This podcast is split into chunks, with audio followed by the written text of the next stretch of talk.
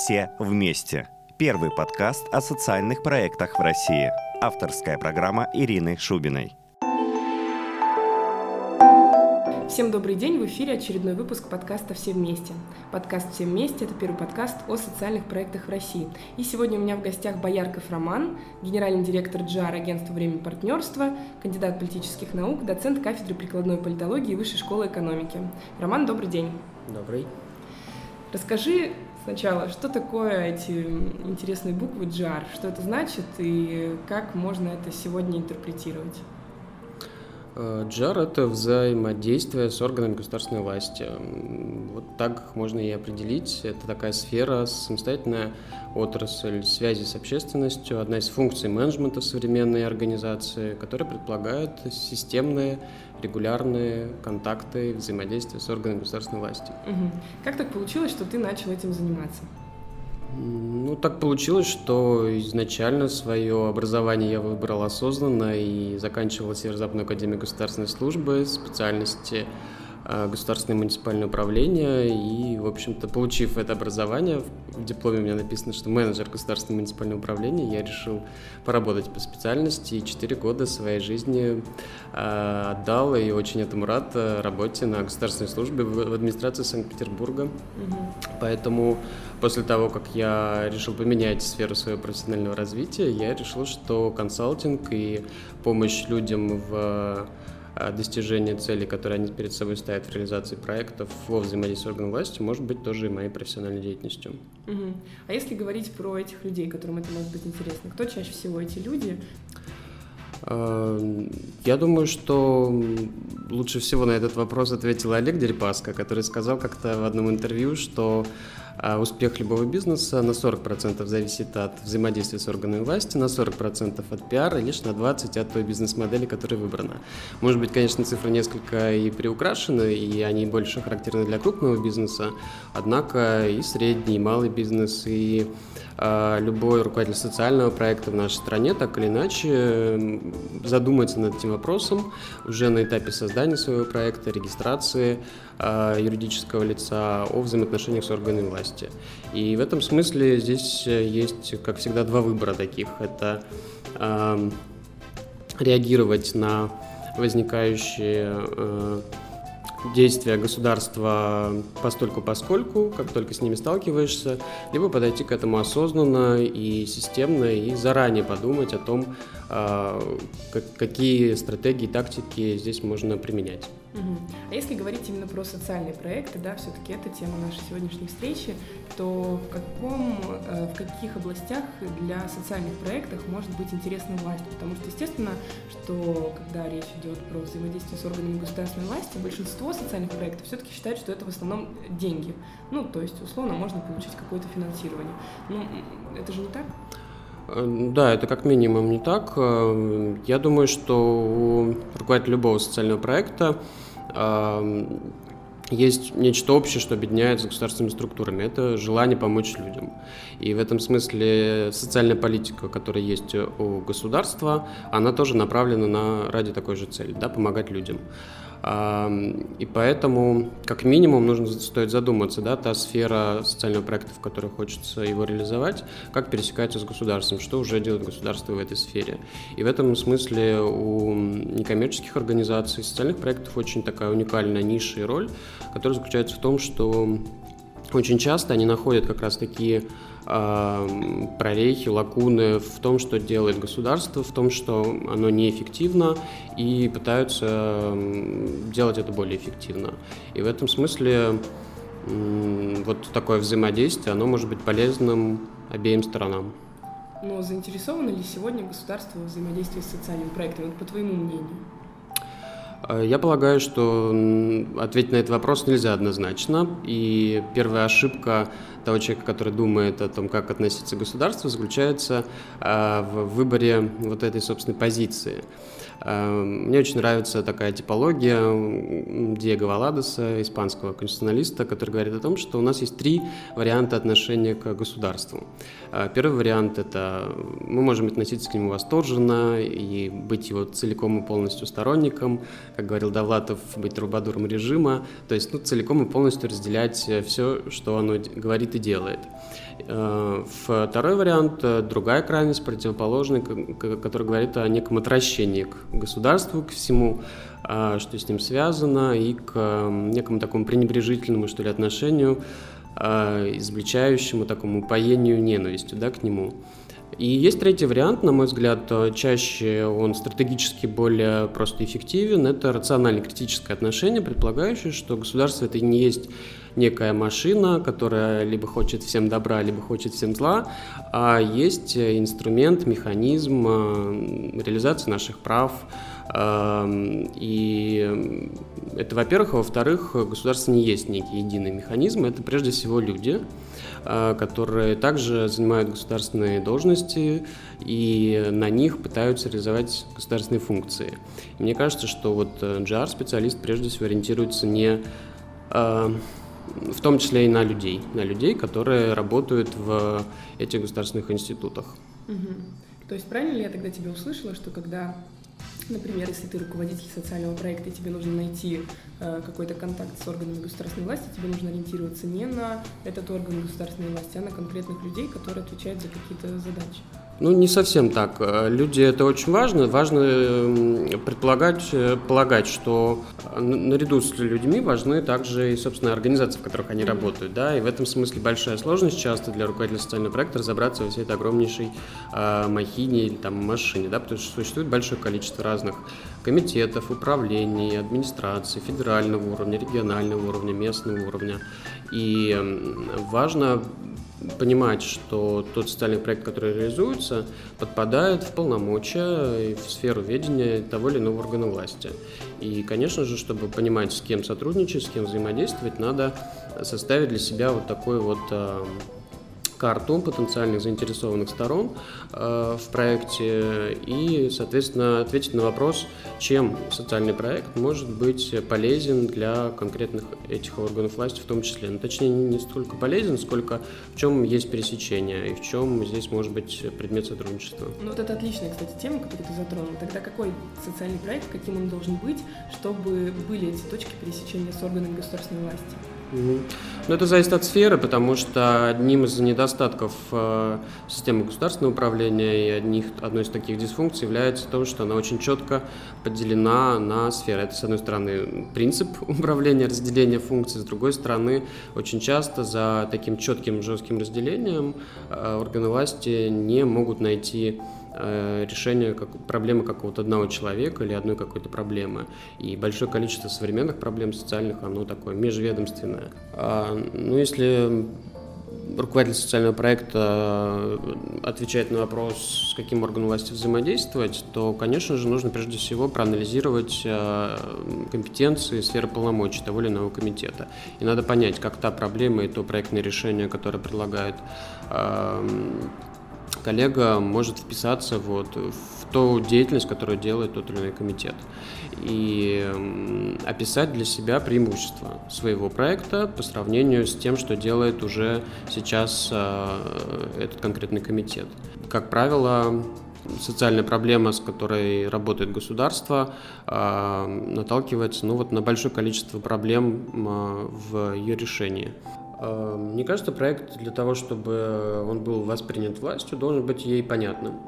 И это одна из главных трудностей, потому что очень часто мы упаковываем проект так, что э, он нравится нам, но и мы его понимаем. И в этом смысле это конкретно такая технологическая вещь. Нужно посмотреть на проект глазами государственного служащего и глазами там, сотрудника, специалиста того комитета, а, в, который он, э, в котором он презентуется. А как это сделать? Э, для этого нужно постараться, ну вот как бы влезть в эту некую шкуру э, и посмотреть, прежде всего, что важно для специалистов этого комитета, какие у них есть приоритеты, какие задачи они решают. Э, общая тенденция сейчас в рамках там, административной реформы, одно из направлений – это повышение открытости органов государственной власти, э, их прозрачности. И в этом смысле, э, как правило, существует заинтересованность у сотрудников администрации в раскрытие информации своей деятельности, эм, в ну, получении таких положительных publicity эм, результатов, когда их деятельности говорят. И в этом смысле они могут быть партнерами, в том числе информационными в том или ином проекте, если они сочтут, что, соответственно, соответствует их целям э, и интересам. Поэтому такие репутационные преимущества для конкретного органа госуправления тоже могут быть в результате сотрудничества с тем или иным социальным проектом. Э, ну, вот это очень важно. Во-вторых, важно понимать и адекватно оценивать уровень э, органа государственного управления, к которому мы обращаемся. То есть, если мы хотим сделать, провести какой-то субботник во дворе и сделать территорию чище, убрать какой-то мусор, например, да, то, наверное, не стоит с этим проектом идти в городской комитет, либо писать письмо президенту. Здесь очень важен уровень органа государственного управления. То есть, если это местный уровень, то это должны быть органы местного самоуправления. Нужно понять на территории, к какой территории относится конкретно этот, где хочется провести субботник, и туда идти. И вот э, потом есть в Санкт-Петербурге 18 районов, да, весь город поделен на 18 районов, и если начинать взаимодействие с э, городской администрацией, то, может быть, стоит подумать об этом и обратиться в районную администрацию, в которой есть также большое количество отделов и молодежной политики, и по социальной политике, которые тоже могут взаимодействовать с некоммерческими организациями. Угу. А если говорить про возможности, которые может социальный проект получить от органов государственной власти, то что это все-таки помимо денег? Вот как ты считаешь, что можно попросить у государства? А, наше государство очень по-разному относится к социальным проектам, и есть такие разные противоречивые тренды. С одной стороны, на официальном уровне заявляется политика там, Владимиром Путиным еще с 2012 года в статье э, о демократии, где он говорил о том, что гражданское общество сейчас крепнет, э, усиливается, и государство, качество государства отстает от этих потребностей. В этом смысле важно государство догонять гражданское общество. И, э, и поэтому это связано с появлением такого института, как социально ориентированные некоммерческие организации, с больш... увеличением э, расходов на поддержку социально ориентированных НКО, увеличиваются объемы субсидий федеральных, региональных, есть там специальные программы, и в то же время есть там ряд э, противоположных тенденций, связанных Э, с законодательством об иностранных агентах, связанных с, там, с усилением проверок и так далее. То есть очень, очень такие разные, противоречивые в этом смысле тренды. И Поэтому получить государственную поддержку можно, но важно понимать, как, э, какова позиция организации по отношению к э, вот этим самым тенденциям. И законодательство социально ориентированных некоммерческих организаций предполагает разные виды поддержки, кроме финансовой, это еще имущественная поддержка, предоставление а, помещений по ставкам льготной арендной платы. В Санкт-Петербурге этот механизм достаточно давно работает, и многие некоммерческие организации им тоже пользуются. Также это информационная поддержка. Э, большое количество информационных ресурсов есть у органов государственной власти, и в этом смысле они тоже могут быть информационными партнерами. Это поддержка в целом э, какими-то материальными ресурсами в виде предоставления помещений для проведения мероприятий, э, каких-то других видов ресурсов. Поэтому ресурсы есть разные, и в этом смысле нужно индивидуально подходить к реализации каждого проекта. И тогда какая процедура, если можно так сказать, какой э, алгоритм работы с органом государственной власти, если, например, вот я руководитель социального проекта, и в процессе своей деятельности я все-таки пришла к тому, что мне нужно работать с государством. Какие я должна сделать шаги в этом направлении, прям поэтапно? Ну, первый этап нужно понять для себя, какой будет жар в вашей организации реализовываться. Он бывает двух типов. А, либо это инструментальный такой джар, э, тактический, когда вы просто устраиваете свои персональные отношения, индивидуально руководитель с сотрудником а, конкретного какого-то а, комитета или управления. Либо это все-таки стратегический джар, предполагающий, что вы прежде чем идти, записываться на прием и что-то предлагать, садитесь и продумываете свою джар-стратегию, описываете, какие потребности взаимоотношения с государством у вас есть, определяете ваши преимущества, которые выгодно вас отличают от других организаций, либо от того, что делает конкретно этот орган власти, описываете свои здесь сильные стороны и стратегически подходите к взаимодействию органов власти э, ну, так, более цивилизованно, что называется. Это в чистом виде есть жар. И он сейчас пока в таком еще дефиците. У нас в нашей стране больше такой доминирует э, тактический персональный жар. Но, тем не менее, ответив для себя на этот вопрос, вам необходимо а, все-таки сформулировать потребности и понять цели, от, чего хотите от государства. И, конечно, руководителю социального проекта еще много раз стоит подумать, стоит ли вообще а, ввязываться во взаимоотношения с государством, потому что здесь, а, кроме преимуществ, которые взаимодействие с государством дает, существует большое количество рисков, на которые для себя нужно тоже, конечно же, ответить и их заранее спрогнозировать. Ну, во-первых, это, возможно, некоторая э, потеря самостоятельности и независимости для социального проекта, когда в, выстраивая взаимоотношения сотрудничества, необходимо будет подстраиваться под те стандарты деятельности, нормы деятельности, которые есть у конкретного комитета, допустим. А, во-вторых, э, это сложность всех этих процедур, которые предполагают умение писать письма, умение готовить отчетные финансовые документы. А, им большое количество таких вот бюрократических э, сложностей, которые, в, которые предстоит, в которым предстоит заниматься любому, кто с государством взаимодействует. Ну и, и друг, другие сложности, которые тоже, конечно, здесь есть. И в этом смысле имеет смысл обращаться к GR-специалистам, чтобы грамотно проконсультироваться для того, чтобы понять и оценить масштаб всех этих трудностей и преимуществ. И вот взвесив на весах э, преимущества и такие риски, стоит уже осознанно принимать это решение взаимодействовать с государством. Ну а дальше, смотря какая цель стоит, если эта цель связана с э, получением бюджетных средств, это такой бюджетный фандрайзинг, это тоже одно из направлений. Там есть тоже свои подходы, технологии, каким образом получать средства из бюджета для реализации своего социального проекта. Угу. Ну и тогда как выйти на нужного нам чиновника? Все, предположим, я сделала GR-стратегию, поняла потребности, свои преимущества, риски оценила, и я дальше хочу продолжать это делать. Какие мои следующие шаги? Честно говоря, мне не видится здесь ну, реальным какая-то существующая инструкция или какой-то вот такой четкий пошаговый алгоритм, хотя я очень люблю технологии и, и а, там алгоритмичные шаги, но в, данном, в данной ситуации э, нужно выстраивать всегда индивидуальную стратегию, потому что это зависит от сферы, от э, особенностей социального проекта, от того, кто конкретно нужен, какого уровня это чиновник и как к нему подходить. В целом можно сказать, что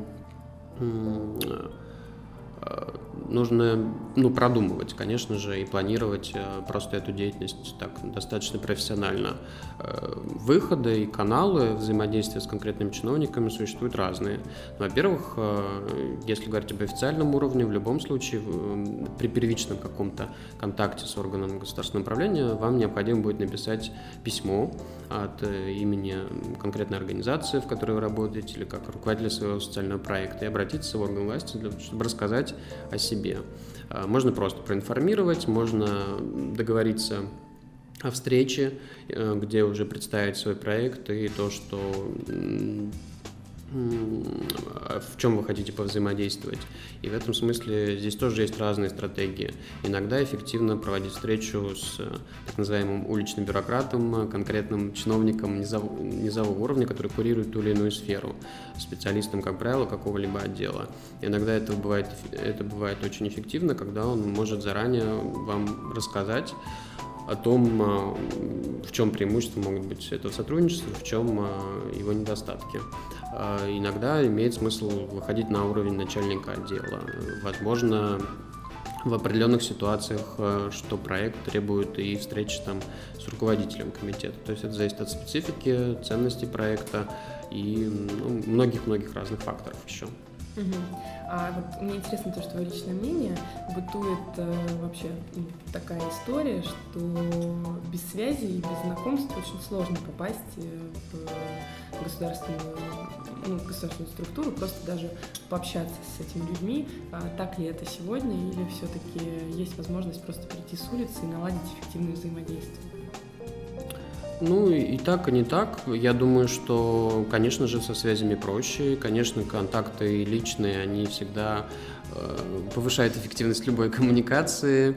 И те, у кого они есть, а в этом смысле GR, он строится именно на контактах, на э, взаимоотношениях и на том, как построена коммуникация. А, и в то же время, конечно же, если там этих связей нет, то ничего не мешает их с самого нуля выстраивать и начинать. Здесь в этом смысле всегда работает принцип лучше действовать, чем не действовать. А вот тоже интересный вопрос. Что ты думаешь про дружбу с чиновниками? ну вот условно, да, когда в процессе взаимодействия уже появляются какие-то дружеские отношения, все-таки их стоит больше избегать и стараться сохранять какой-то деловой подход. Ну, мы понимаем, что в нашей стране все-таки там нельзя без разных таких историй, более личного характера, угу. и, соответственно, все-таки их нужно избегать или, наоборот, поддерживать такую тему. Угу. Да, это очень сложный вопрос, где вот эта грань между дружбой и деловыми отношениями, и ну, он действительно непрост, потому что здесь нужно всегда осознавать, отдавать себе, э, себе отчет в тех последствиях, тех действий, которые совершаются. Если очевидно, что э, тот или иной государственный контракт выигрывается э, или та или иная субсидия получается за счет использования этих ресурсов, то, ну, наверное, это уже коррупционное проявление, и, конечно же, это уже ну, преступление. В этом смысле ну, джар и предполагает все-таки чистоту, и э, он полностью отрицает связь каких-либо использования коррупционных методов. То есть мы в Джаре сохраняем именно цивилизованные деловые взаимоотношения прежде всего. Угу. Поэтому это, конечно, такой очень важный выбор человека, который с этим сталкивается, угу. прежде всего морального характера. Угу. А если вот вернуться к разговору про JAR-стратегию, ты сказала о том, что она состоит из потребностей, преимуществ проекта, ну, потребностей органов государственной власти, преимуществ проекта и так далее.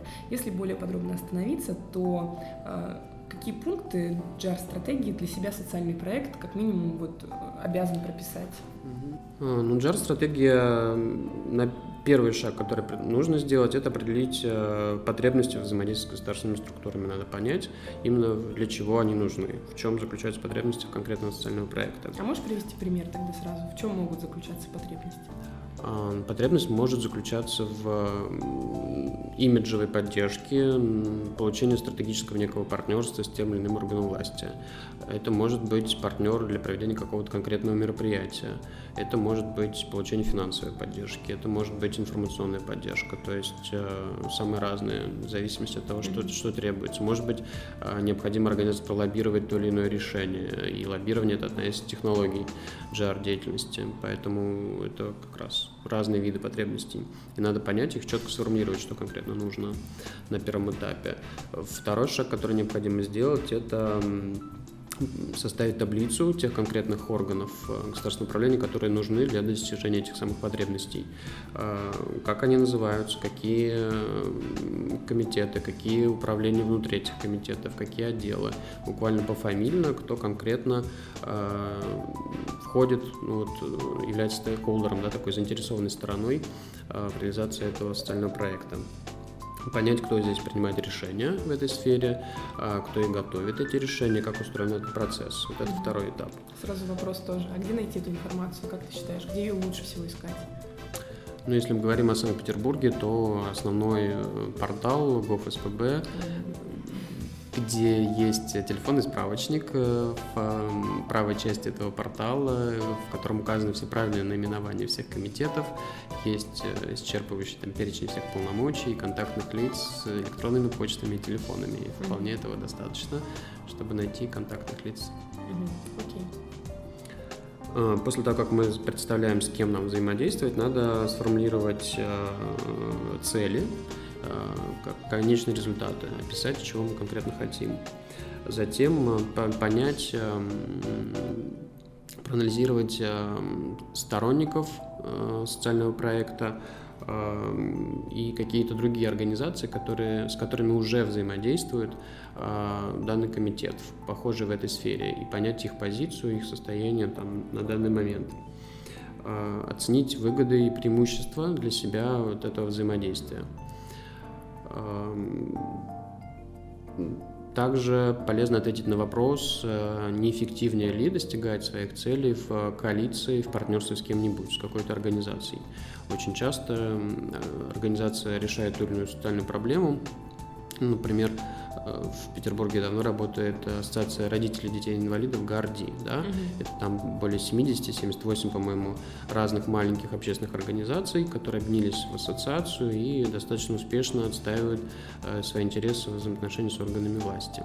Э, и часто вот создание коалиций, таких вот э, объединений социальных проектов в одной сфере бывает эффективнее для органов власти. Ему проще работать с крупными структурами, чем скажем, по отдельности.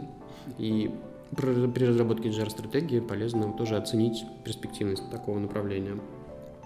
Затем надо определить технологии достижения тех целей, то есть с помощью э, чего достигать, э, какими способами достигать э, этих целей, как, как воздействовать на принятие решений, которые нужны.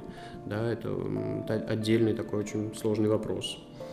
Важно оценить правовые, правовые аспекты этого взаимодействия, анализ таких коррупционных рисков, правовую вообще ситуацию в полномочиях тех или иных органов и вообще быть специалистом в правовой ситуации, в той проблеме, с которой мы занимаемся. То есть понимать, какие законы регулируют это на федеральном уровне, какие законы существуют в регионе, как, как регулируется та сфера, в которой мы реализуем социальный проект. Ну и затем составить план достижения этой стратегии пошаговой. Можешь последнюю строчку повторить? Ну, составить. Ну и в заключение разработки GR-стратегии составить план по ее реализации, понять, когда, что, кому и когда делать. Угу. Ну вот ты сказал про технологии, которые должны быть э, прописаны в GR-стратегии. О чем конкретно идет речь? Я, конечно, понимаю, что их, наверное, очень много. Угу. Можешь привести, может быть, там две-три самые популярные, которые сегодня используются, чтобы наши слушатели поняли, о чем речь? Угу. Но одна из технологий – это проведение специальных мероприятий, когда мы проводим то или иное событие, на которое приглашаем представителей органов власти, чтобы показать, э, как мы работаем, э, в чем наши преимущества и чем мы можем быть полезны. И вот проведение специального мероприятия – это тоже такая одна из технологий JAR взаимодействия. Вторая технология, ну, которая может быть, да, это подготовка каких-то аналитических документов, э, которые так или иначе предоставляют ту информацию, которой не хватает, допустим, органу власти о ситуации в той или иной сфере, о какой-либо проблеме. И готовя такой аналитический доклад э, по результатам некого мониторинга либо исследования, э, социальный проект может представить свой доклад, показав, да, что вот мы предлагаем такое-то проектное решение, в силу вот, существования таких-то проблем, которые доказаны э, результатами этого исследования. И ну, вот одни из таких примеров. И тогда у меня два последних вопроса осталось. Какие бы вот конкретно практические э, советы ты мог как профессионал в этой сфере дать начинающему какому-нибудь руководителю проекта именно по взаимодействию JAR? Ну, такие чисто прикладные по опыту твоему полученному. Первый совет, конечно, это планировать и осознавать свои действия э, и стараться переходить из такого оперативного, ситуативного э, джара, который вот направлен на такое быстрое реагирование к системному и более спланированному вза взаимодействию. Э, мне кажется, это очень важно. Второе – это понимать ну, на уровне своего такого восприятие, что ли, государства, да, что государство это, кроме того, что это некая машина с постоянными такими микропроявлениями, как говорил Фуко, власти, это еще и конкретные люди, у которых есть также и свое желание быть на этом рабочем месте, либо иногда его нет, и в этом смысле всегда при выстраивании партнерства, взаимодействия с органом власти все-таки э, искать и, и ну, смотреть в том числе на людей, на государственных служащих, как на людей прежде всего. А, ну, И третий совет, который я бы дал, это все-таки оценивать еще и эм, риски, преимущества и возможные риски, которые можно получить при взаимодействии с органами власти, потому что иногда э, оно, в общем-то, и не требуется. В этом смысле гражданское общество в этом и заключается, что это все-таки в значительной степени самостоятельная такая активность, э, ну, может быть, и не всегда предполагающая взаимодействие с государством. Угу. Ну и тогда последний вопрос. Э, если эта тема интересна кому-то, то что бы ты мог посоветовать прочитать на эту тему? Ну, в России только сейчас формируется наше профессиональное сообщество джар-специалистов. В 2012 году вот мы создавали джар-лигу э, российскую, которая аккумулирует в себе профессионалов в области джар-деятельности как корпоративного, так и отраслевого и консалтингового. И есть сайт ассоциации, э, достаточно большую здесь деятельность э, проводит уже давно в нашей стране Центр взаимодействия государства и бизнеса под руководством Павла Толстых, и на его сайте есть перечень большой литературы, в котором можно познакомиться с этой сферой более детально и подробно. А так, конечно, можно много читать литературы, но э, это, как правило, не компенсирует знания того, как работает эта система и э, внутренние механизмы ее функционирования. Поэтому я посоветовал э, обращаться и взаимодействовать с теми людьми, которые это знание имеют. Угу. Спасибо большое, Рома, за то, что нашел время. Спасибо вам. Угу. Успехов. Ну что ж, друзья, взаимодействуйте с государством и не забывайте, что великие дела должны быть добрыми. Это был подкаст «Все вместе», первый подкаст о социальных проектах в России. Меня зовут Ирина Шубина. До новых встреч!